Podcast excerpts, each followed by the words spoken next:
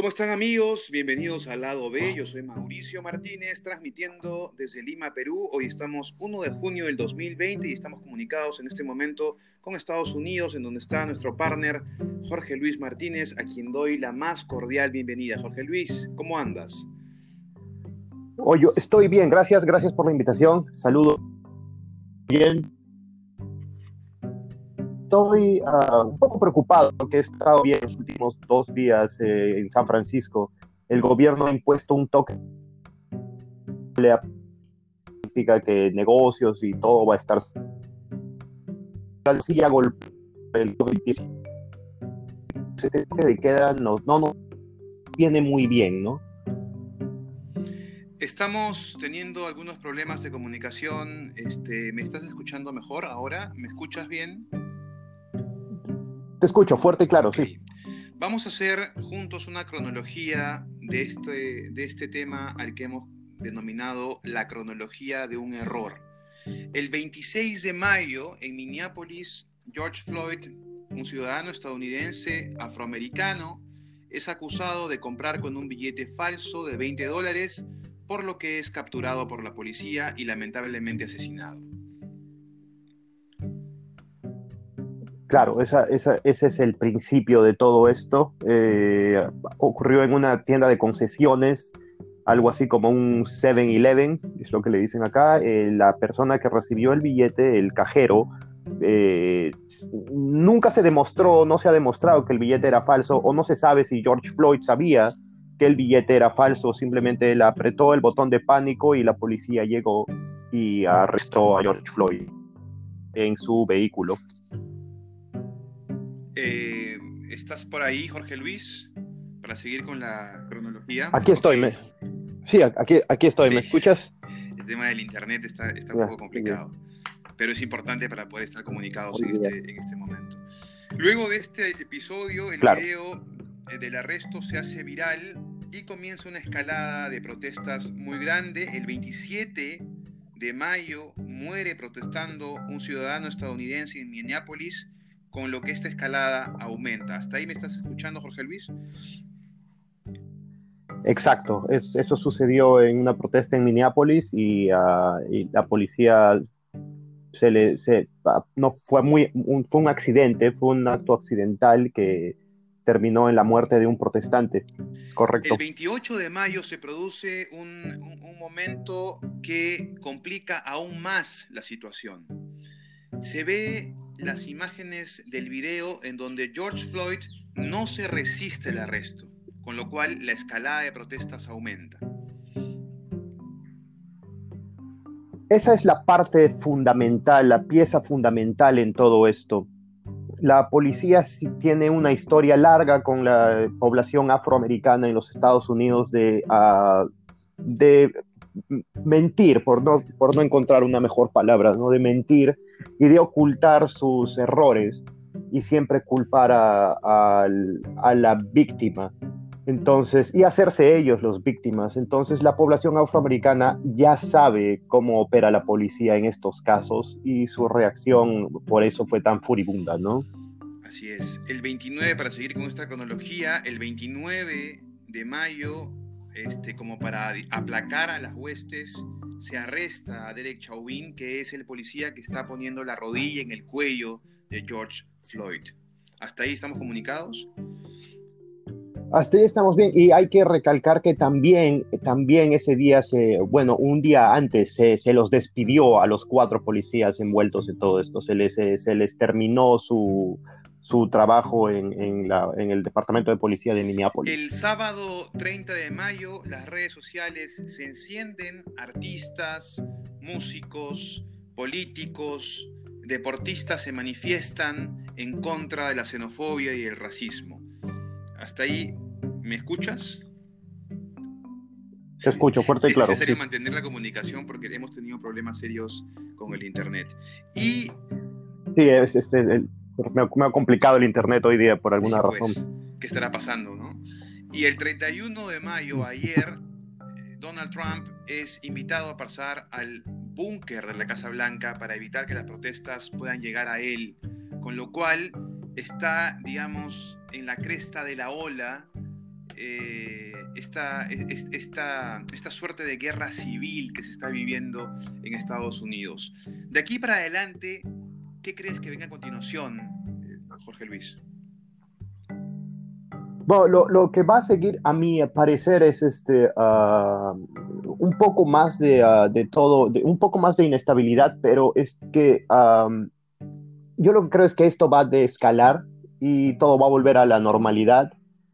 Aunque ya no hay normalidad, esta es una tormenta perfecta. Es, la gente ha perdido sus empleos. Hay más de 40 millones de desempleados en los Estados Unidos y el COVID-19 a la población que más ha afectado en el ámbito no solo de salud, sino en el ámbito de, ah, económico, es a la gente, a la población afroamericana y a la población hispana, las minorías que poseen los, los, menores recursos en los Estados Unidos. Y son justamente estas minorías las que han sido, las que no han tenido una voz cuando eh, eh, eh, históricamente, ¿no? En lo que se refiere al, abuso policial y a todas estas cosas. Ahora, tú ves que mm, que esta, este contexto social, eh, este, este, contexto, este contexto político, de alguna manera apoye la, la, siguiente candidatura o la reelección de Donald Trump, puesto que Donald Trump siempre ha tenido un planteamiento eh, blanco-negro, este, eh, en el sentido de, oye, yo, yo este,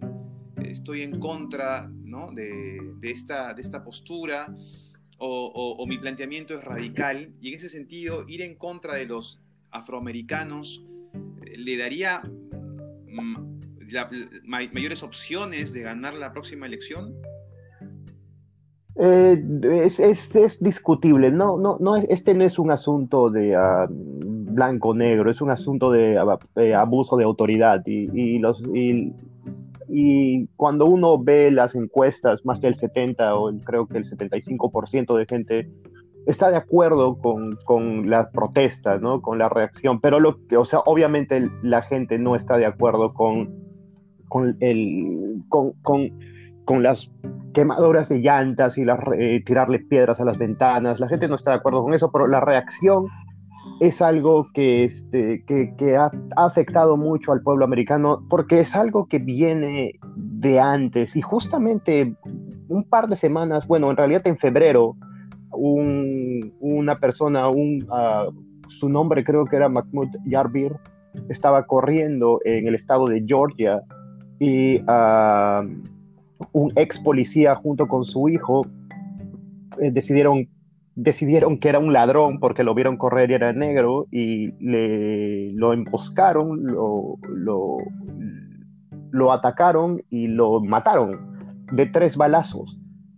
Entonces pasó eso, creo que un día antes de lo que pasó con, este, con George Floyd, una señora, una, una, una transeúnte en el en Central Park en Nueva York, fue pedida por un este, señor afroamericano que estaba mirando aves, un observador de aves, la vio con un perro y su perro no tenía la cadena, ¿no? el collar y eh, le pidió por favor que ponga a su perro eh, eh, con, la, con el lazo, que, que, lo, que lo ponga a su perro en la cadena, ¿no? Y la señora esta lo amenazó con llamar a la policía y decirle que me está atacando un hombre negro. Y de hecho la señora lo hizo, llamó a la policía y dijo, me está llamando, un, me está atacando un hombre negro, estaba usando, haciendo uso, estaba abusando de su poder étnico, ¿no? De su poder racial.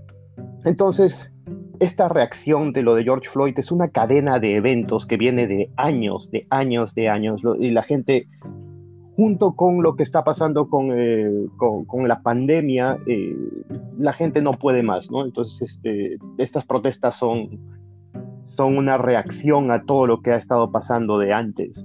Se ha presentado un... Eh, se ha puesto en tela de juicio el protocolo el protocolo por el cual los policías estadounidenses arrestan a las personas, en donde ejercen una fuerza, yo diría, desproporcionada frente al acto, casi siempre, ¿no?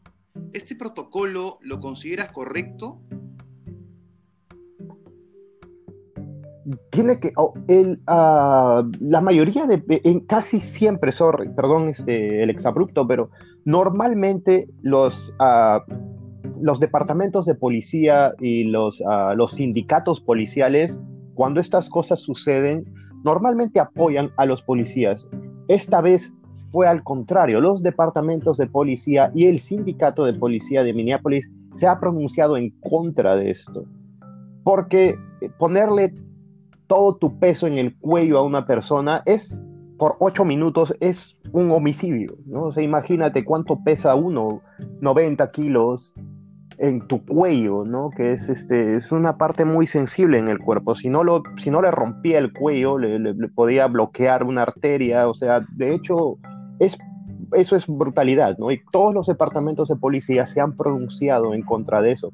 Entonces sí, hay que revisar los protocolos, sí hay que leerle los derechos a las personas. En Estados Unidos se llaman los derechos Miranda, que tienes derecho a, si te van a arrestar, te tienen que decir que usted tiene derecho a un abogado, derecho a una llamada telefónica, derecho a permanecer este, en silencio, todo lo que usted diga va a ser usado en su contra en una corte de ley.